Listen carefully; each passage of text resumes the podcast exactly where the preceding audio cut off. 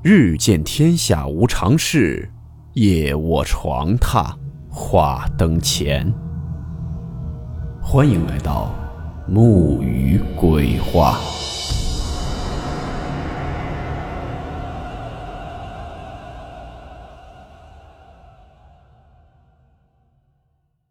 大家好，我是木鱼。今天这个故事来自三老爷的鬼事会，故事名称。和尚，老规矩，温馨提示：本故事含有未经证实的内容和边缘化知识，部分内容超出普遍认知。如感到太过冲击自己的主观认知，请大家当做故事理性收听。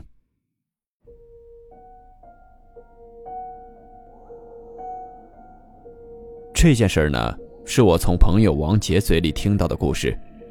事情是发生在他身上的。听完后，让我对一些事情也有了一些新的认识。他的职业是一名司机，我俩关系非常好，所以隔三差五呢就要小聚一下，喝一杯。那天在一起吃饭，他竟然问我信不信佛。我觉得他说话很滑稽，因为我了解他，要说吃喝玩乐，他肯定是在行的。可从没听说过他信奉神佛。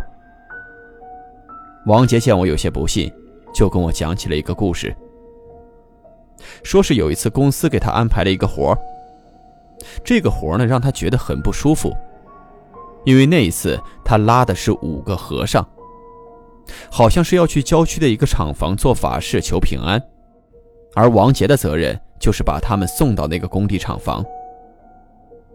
那几个和尚呢？一上车就开始闭着眼睛，嘟嘟囔囔的念着经。王杰也听不懂，可听着实在是犯困，他掏出了一支烟就点了起来。这刚抽了一口，后面的一个和尚就凑了过来，让他把烟吸了，说是他们受不了这个烟味儿。王杰虽然心里不痛快，但也是敢怒不敢言。他把烟弹出了窗外，就接着往前开。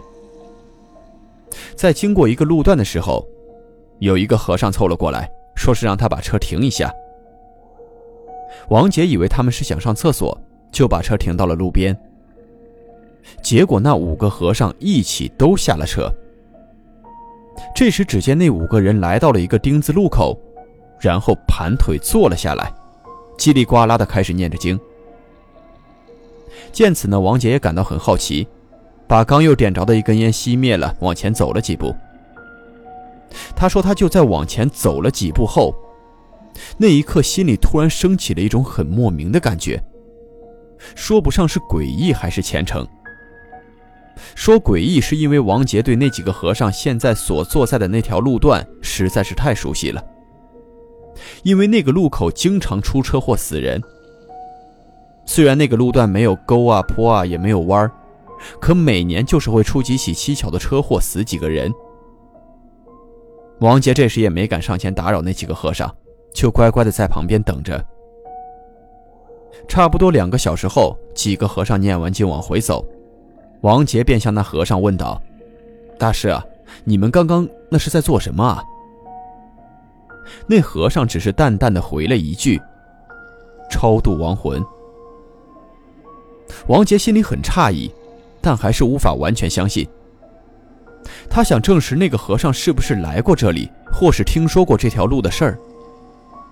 那老和尚随后说道：“我只是看到那里有许多的冤魂在徘徊，才会下车诵经超度的。”王杰说：“那是他第一次对神佛产生了敬畏。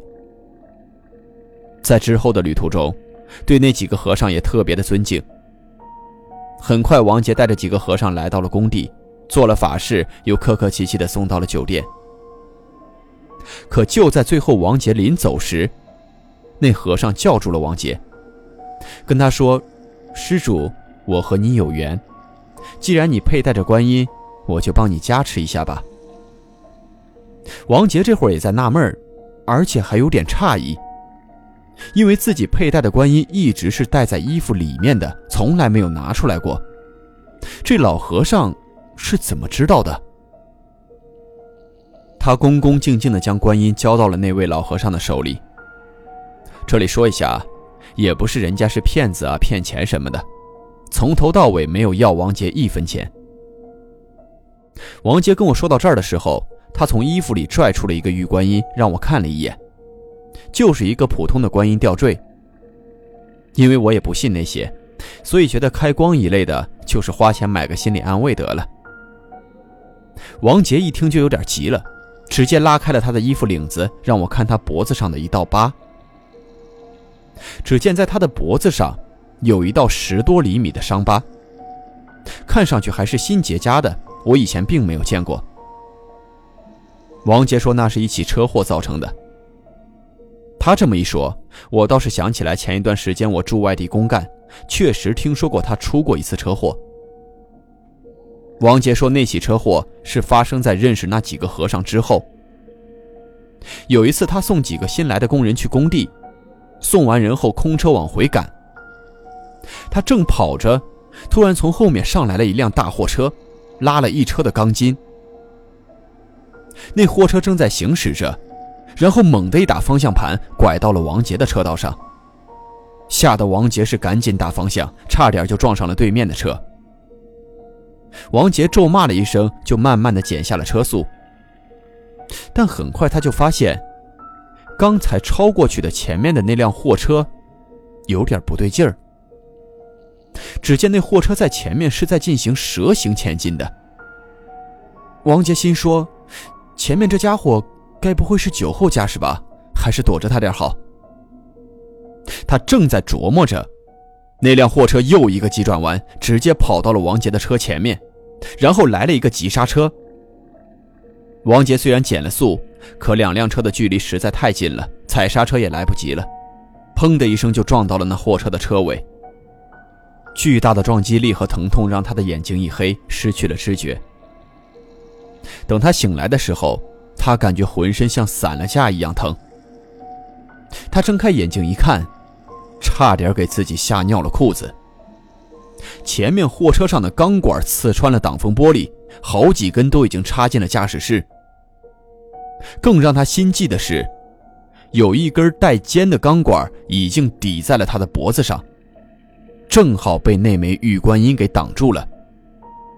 如果不是那枚玉观音挡住，他的喉咙也一定会直接被刺穿的，而且更稀奇的是，那玉观音挡住了那带尖的钢管，但是却没有碎，还是完好无损的。王杰觉得他能够大难不死，全靠带在身上的这个玉观音给他挡了灾，也多亏了那个老和尚给他的玉观音做了加持。听完王杰讲的，我也觉得挺玄乎的。如果说是巧合，那也真的太巧了。那枚玉观音其实并不大。这世上的事儿啊，原本就很难说。我感觉，对于一些我们不了解的事儿，可以不信奉，但至少要保持尊重。对这个世界，还是要怀着一颗敬畏之心的。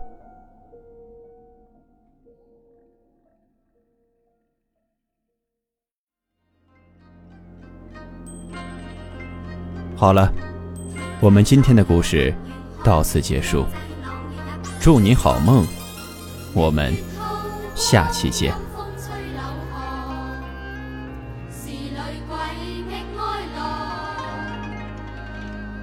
谁人愿？